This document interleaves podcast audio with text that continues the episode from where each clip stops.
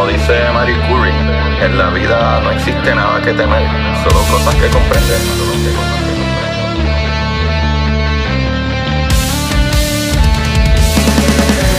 Recuerden correr y buscar la manera de aprender que más le divierta.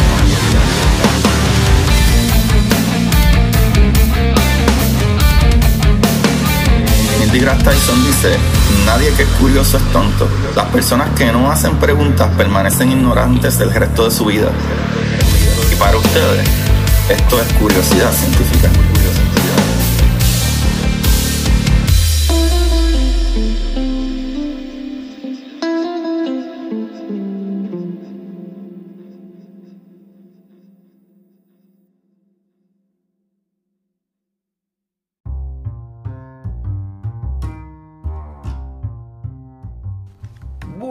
Corillo, aquí otro capítulo de Curiosidad Científica. Empezamos la semana pompeado y eso me trae mucha alegría porque es que no tengo que trabajar como por tres días más. so, estoy aquí chilling. Eh, con ustedes su host Agustín Valenzuela y el día de hoy nos vamos una vez más a la exploración estelar. Ya ustedes saben, ¿verdad? Por capítulos anteriores que hablamos de los exoplanetas y posible vida en el resto del universo y claro, como todo buen curioso, mi gente, ¿verdad? uno se pregunta si seremos los únicos en el universo, si no hay algún Agustincito alienígena en otro lado. Y pues yo creo que esta conversación es un poco más técnica, ya que la vida en otros planetas podría significar muchas cosas, mi gente. Por ejemplo, eh, vida a nivel celular, ¿verdad? Como el supuesto mal muerto que se le puso ese nombre porque no se veía vida en él, por lo menos a simple vista. Pero llegaron los microscopios, muchachitos, llegaron los microscopios y se dieron cuenta de que sí, hay vida, pero a nivel microscópico, de bacterias y todas esas cositas. so, ¿verdad? Descubrir vida en otros planetas con condiciones parecidas, pero no similares. Eh, digo, parecidas y similares. Eh, es otra gran idea, ¿verdad? O hipótesis, si le podemos llamar así. Ahora, el problema más grande que nosotros tenemos es que entendemos bastante cómo funciona la vida que conocemos, ¿verdad? Eh, ¿A qué me refiero? Pues, Corillo, a la vida en las condiciones de nuestro planeta, aquí en la, en la Tierra. Pero esto no significa que pueda haber vida con, ¿verdad? Otros bloques que construyan, ¿verdad? Estas moléculas. Y, pues, ¿qué quieres decir con esto, Agustín? Tú siempre enredando las cosas. Mi humano y, bueno, y mi humano y todos los que me quieran escuchar, si hay algún, ¿verdad? Alguna especie interplanetaria que esté escuchando esta transmisión de radio. Eh, pero nada, la NASA tiene su próximo proyecto súper grande, Corillo, para, ¿verdad? Para seguir viendo si encontramos vida. Lo cual, actually, ahora que lo pienso, pienso, ¿verdad? Como que es un gran proyecto, pero suena en verdad medio pequeño. Y es que es la misión Dragonfly Libélula, ¿verdad? La libélula del Dragonfly. Escríbanme, no estoy seguro. Corillo. Eh, creo que deberíamos explicar primero que hay una luna o satélite natural en nuestro sistema solar el cual es el segundo en tamaño, eh, que se llama Titán. Corillo. La astrobiología cree que en Titán hay materiales químicos que con ciertas condiciones podría convertirse en vida biológica, como la conocemos. Que pues sí, mi gente. ¿Cómo funciona esto? Sabemos cómo la vida en la Tierra funciona, ¿verdad? Este, nosotros somos criaturas basadas en carbono, ¿verdad? O eh, carbón eh, o en inglés Carbon Based Life. Y eso está mezclado ¿verdad? con oxígeno y otros materiales. Pero parte de lo que se necesita para esa transformación química es la luz del sol también. Esa es otra cosita, o básicamente es energía en forma de luz. ¿Qué sucede? En Titán no se ve, o al menos la nave Cassini en su misión, ¿verdad? Que sobrevoló Titán, se dio cuenta de que Titán es súper parecido a la Tierra. Incluso tiene una atmósfera súper densa, corillo, ¿verdad? Robusta como la que nosotros tenemos. Y las únicas diferencias que, ¿verdad? Que esta, Cassini vio es que no tiene mucho oxígeno, no se encuentra mucho oxígeno, pero tiene nitrógeno. Titán básicamente una copia de la Tierra, pero con otros ingredientes, si le podemos decir. Dice la científica Travis Reader que hay tantos ríos, ¿verdad?, de metano, como nubes, lluvias y, todas esas cositas. Y aparentemente la temperatura del planeta, aunque es bien frío, sí contiene ríos líquidos que se convierten en gas y luego llueve. Eso está súper brutal. So, aquí viene la pregunta si será posible que con materiales parecidos pero no iguales eh, se observe vida en Titán. Corillo, efectivamente, no hay agua líquida, ¿verdad? El agua que nosotros, la H2O. Pero tenemos metano líquido debido a la temperatura y hay mucho nitrógeno y hay compuestos basados en carbón y nitrógeno.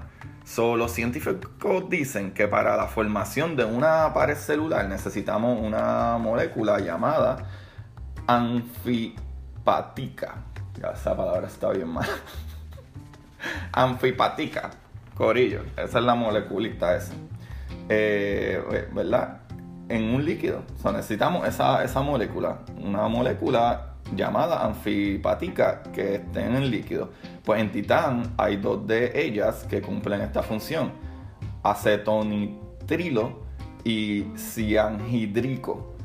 De esta manera pueden formarse estas, ¿verdad? Copias o bolsas que componen moléculas más complejas. Siendo así posible la vida en Titán, mi gente. Eh, la diferencia, Corillo, es que en vez de vida basada en carbono, ¿verdad? Y oxígeno, sería nitrógeno y carbono. Ay, ahí se podría crear vida, pero será que ahí tengamos a IT. No lo sabemos.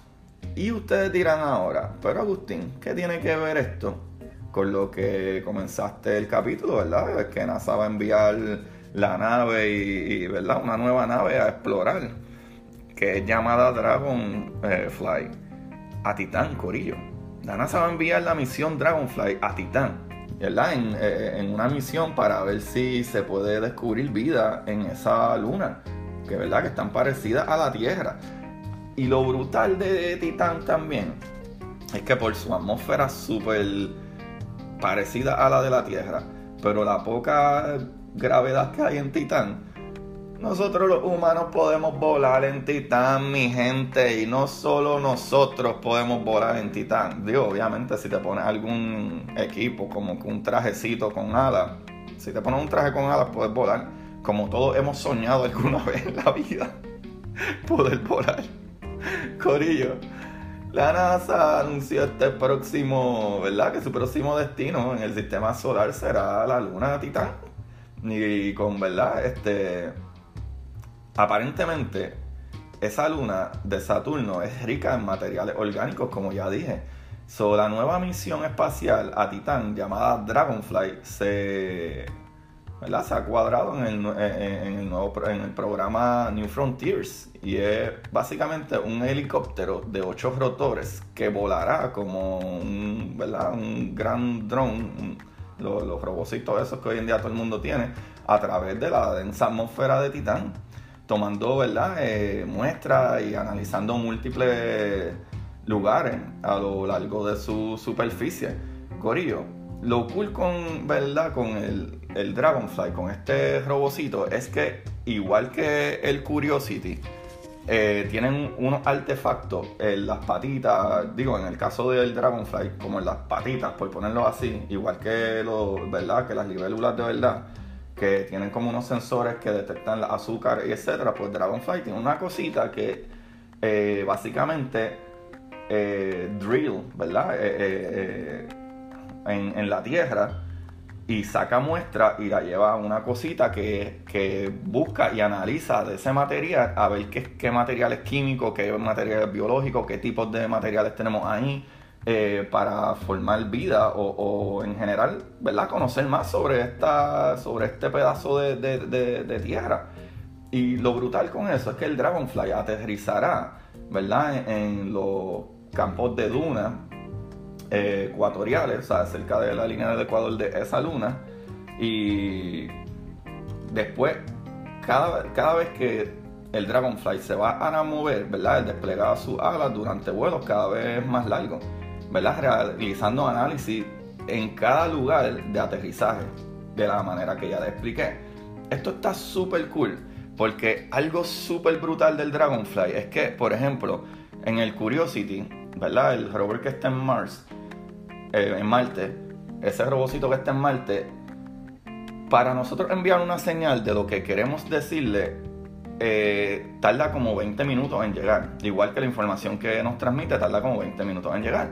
Pero ¿qué pasa? El Dragonfly, básicamente, por estar mucho más lejos, porque Marte está ahí al lado, el Dragonfly es una de las lunas de Saturno, eso está súper lejos, so la información tarda más en llegar a donde nosotros.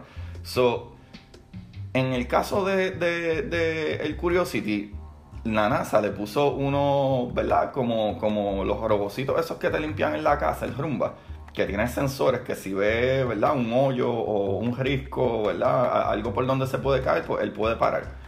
¿Por qué? Porque imagínense que nosotros estamos observando eh, al Curiosity moviéndose alrededor y va a estar en dirección que en 10 minutos va a caerse por un risco, ¿verdad? Por un hoyo o lo que sea, y en lo que la información le llega, no, no, ¿verdad? No, no le va a llegar a tiempo y se echavó, ¿verdad? El, rover, el robot que está explorando Marte. Eso tiene esos sensores. En el caso del Dragonfly, lo brutal del Dragonfly es que como va a volar en, en, ese, en esa tierra, él despegará, navega, ¿verdad? O vuela alrededor de todas estas áreas donde ellos quieren estudiar y entonces virá de nuevo a su punto principal.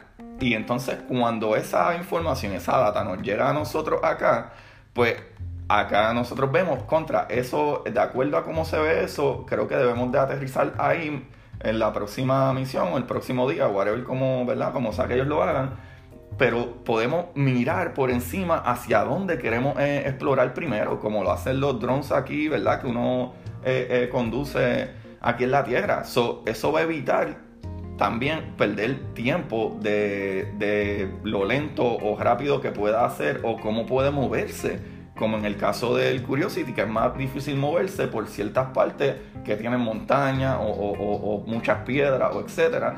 En este caso, eso es levantarnos ¿verdad? Levantar el drone, levantar el Dragonfly, volar alrededor, tomar fotos y videos de lo, que hay y decir, ah, contra, en aquel lado, eh, por los colores que hay en aquellas piedras o por el líquido que se ve que está pasando por ahí, ahí es donde debemos aterrizar y tomar muestras de ese lado. Y eso está súper, súper brutal, Corillo. Eso está súper, súper magnífico. Y esta es la nueva misión que tiene, eh, ¿verdad? Este, la NASA y a mí me parece maravilloso. Ahora, todavía no estamos cerca del lanzamiento. Digo, estamos cerca, pero eh, el lanzamiento será en el 2026, ¿verdad? Que se va a lanzar este, esta misión. El Dragonfly saldrá en el 2026 y estará llegando a Titán en el 2034. Corillo, ya ves la distancia que hay. Claro, se tarda uno en llegar hasta ahí abajo. So, básicamente son casi 8 años para que el Dragonfly llegue a Titán, viajando por nuestro espacio gigantesco. Y a mí me parece que esta información está súper buena, loco. A mí me encanta, a mí me encanta esta información porque la parte principal que los científicos tratamos, ¿verdad? Eh, o tratan de, de ver es entender mucho más cómo funciona la vida, tanto en otros planetas como en nuestro planeta. Nosotros tenemos una idea de cómo funciona la vida en nuestro planeta por, ¿verdad? por las bases que, podemos estudiar en la sangre, en la piel, etcétera, de que estamos compuestos. Pero no necesariamente la vida en, eh, ¿verdad? en todas las partes del mundo es igual. ¿verdad? Es similar o necesita exactamente eso. Y aquí los científicos prueban de que hay una posibilidad súper gigantesca de que haya vida en otros planetas, pero basado en otra composición química, lo cual eso a mí me vuela la cabeza, Corillo. Eso es súper interesante y podría suceder. Y yo creo que es más que uno como humano o como especie aquí eh, piensa que vida alienígena es simple y sencillamente otra persona con una capacidad intelectual, ¿verdad? Otra cosa con una capacidad intelectual similar a la de nosotros. Cuando vida en otros planetas puede significar hasta vida, ¿verdad? De bacterias, o a lo mejor una planta, o a lo mejor un hongo, o cosas así. ¿Sabe? Y eso está súper brutal. ¿Y qué tipo de forma habrá? Porque aquí en el planeta Tierra hay tantas, tantas, tantas especies con tantas, tantas formas. Nada más si tú buscas en la parte de los insectos, yo no sé cuántos cientos de cientos de diferentes insectos. Sabes que hay muchos que son similares, pero igual no son ni iguales. Eso está súper brutal.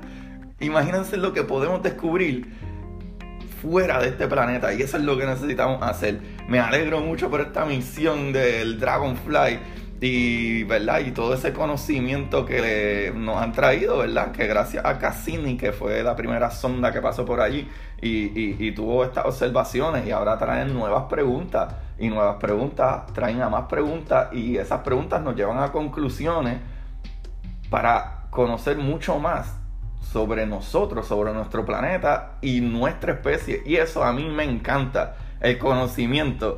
Corillo, vamos allá. Esta información la saqué de lpi.ursa.edu, de vix.com y el chistecito mismo que les digo, que no VIX como de lo que más te pasa en el pecho, sino VIX de hipertextual.com y de nasa.gov. Corillo, qué interesante. Ahora entendemos un poquito más cómo funcionan, eh, ¿verdad? Los, bloques de vida, de cómo se, la creación de moléculas. Y otra cosita que no me puede faltar es que usualmente se, se dice que tú necesitas cierta energía o, que, o el sol para, ¿verdad? para poder eh, hacer esa fusión química.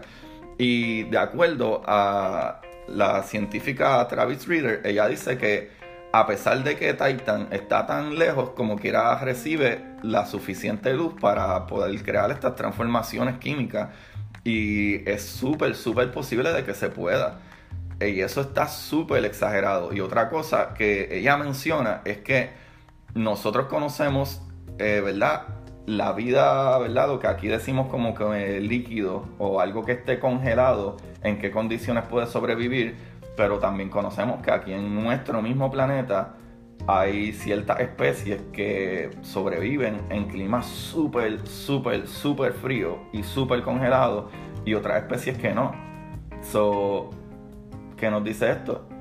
Que es un poco relativo qué tipo de vida puede sobrevivir bajo que ciertas temperaturas. Que si en esos ríos, ¿verdad? Y en esos mares de metano, en Titán, hay especies sobreviviendo dentro de esa, ese tipo de líquido a esa temperatura tan alta. Es completamente posible. Mi gente, este capítulo ha estado súper bueno también. Gracias por escuchar. Compartan y vayan a Curiosidad Científica Podcast en Instagram para que me comenten, me hablen, me hagan chistes mongo y todas esas cositas.